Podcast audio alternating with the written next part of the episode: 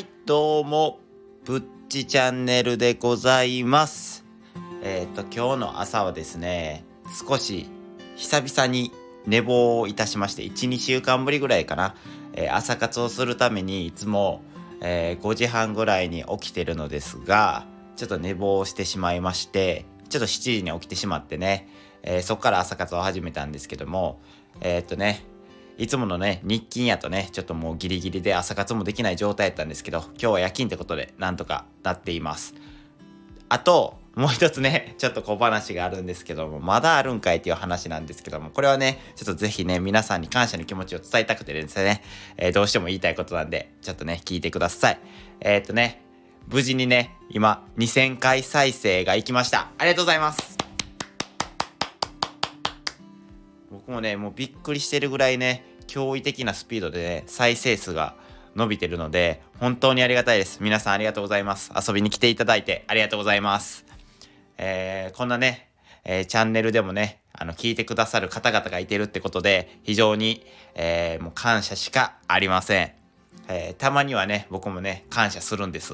はい。もう非常にありがたいですね。こんな早く2000回再生いくとはちょっと思ってなかったので、えっ、とね、あの、僕のね、あの、話し方とかはね、そこまで悪くなかったんかなって、はい、自分を褒めてあげたいと思います。あとね、まさかのね、えー世界一サビが待ち遠しい曲とアイコン完成しましたが合計100再生いきましてまさかの伸びを見せてるのでちょっとね自分でも驚いてるところでございます。どんどんねまた皆さんね僕のチャンネルへね遊びに来てくれたら僕は非常に嬉しいでございます。ってことでね、えー今日のね話題なんですけども、えー題名見たらねいつもはわかるんですけどはい今回も今回はカスハラについて、えー皆さん経験したことがあるかもしれないカスハラについてなんですけどもちょっとね、えー共同さんの記事がね、えー面白い記事を出していたのでちょっとそちらをね読み上げていきたいかなっていうふうに思います、えー交通職場カスハラ46%物流も2万人調査っていうことでこれどういうことやっていうことで僕ってねあのカスハラって言葉を聞いたことがなかったんでえどういうそのあのハラスメントなんかなと思ってえっ、と人間のカスがやるハラスメントかなとかちょっと冗談交じりに思ってもたんですけどもはい汚い言葉失礼いたしました。はいどんな言葉やっていうことでちょっとねあの読み上げていきますね。鉄道やタクシーなど交通や物流業界の労働組合で作る、えー全日本交通運輸産業労働組合協議会、えー、かっこ幸運労協は10日組合員約2万人に調査した結果直近の2年間で46.6%が顧客からの嫌がらせカスタマーハラスメントかっこカスハラにあった経験があると答えたと発表した。この2年で被害が増えたとの回答も半数を超え組合員からは新型コロナウイルス化を受け行為がエスカレートしているとの訴えも寄せられた、えー調査は今年5月から8月に実施最も印象に残っている迷惑行為や暴言が49.7%何度も同じ内容を繰り返すクレームが14.8%威嚇脅迫が13.1%っていうことで、えっ、とね、新たなね、言葉が前か前からあるのかもしれないですけど、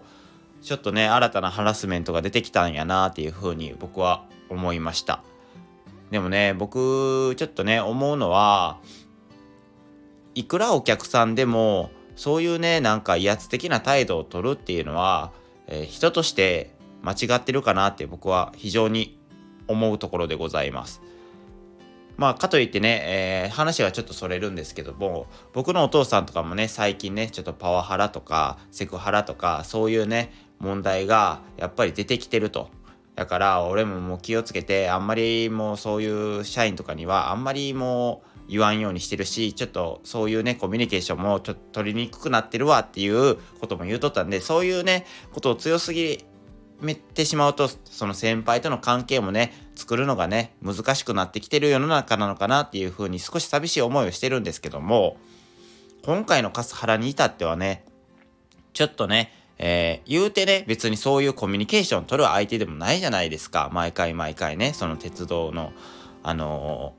ー、職員さんとかね、えー、タクシーのね、運転手さんってそんなね、顔を合わすこともないのに、なんでそんなね、え暴力的なね、えー、ことをするのかなって暴力的っていうか暴力暴言とかそういう威圧的な態度を取るのかなってなぜありがとうが言えないのかなって送っていただいていつもありがとうございますっていう言葉が出るんじゃないのかなっていうふうに僕はちょっと思って悲しくなった出来事なんですけども、えー、多分ねコロナ禍でさらにちょっとそういうのが増えたっていうことで多分それでコロナのせいで失業してしまったりとかそういうのでストレスが溜まって、えー、多分スト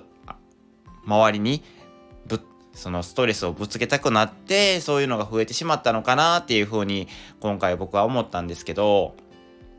多分ね、えー、大なり小なりカスタマーハラスメントは結構皆さん受けたことがあるのかなっていうふうに思います。僕もバイト先でなんかよくわからん、えー、ことを言うてなんかすごいね文句を言うてくるお客さんもいてましたし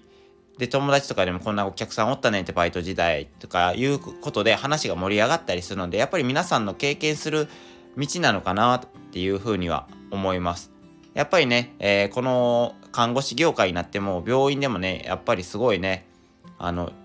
暴言とか威圧的な態度をとるやっぱり家族さんとかも患者さんはね取らないんですけどその家族さんがね結構そういうことを言ってきたりっていうことで結構そういうカスタマーハラスメントっていうのは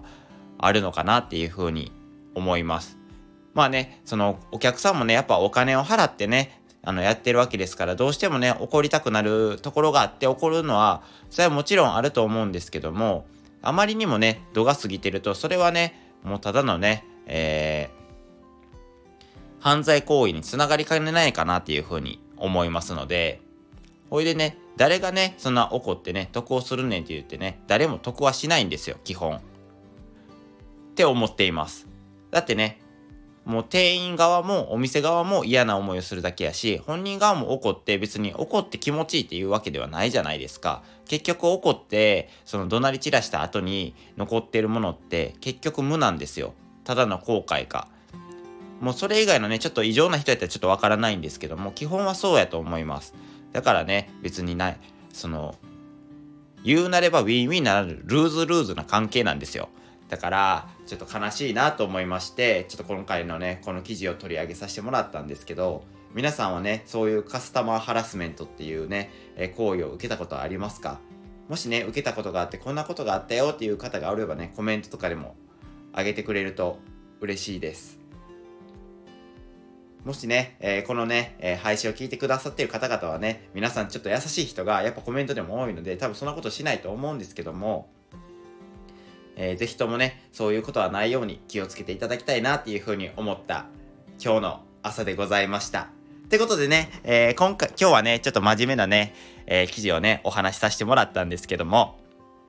今回のね、配信についていいねって思ってくれた方は、いいねと、えー、何かコメントしたいよって方、コメントよろしくお願いいたします。さらにね、もっと僕の配信聞きたいよって方はね、えー、僕の配信にね、遊ぶ、えー、来ていただいてフォローしていただけると嬉しいでございます。ってことでね、えー、今日のぶっちチャンネルは以上です。ありがとうございました。また遊びに来てください。ではでは。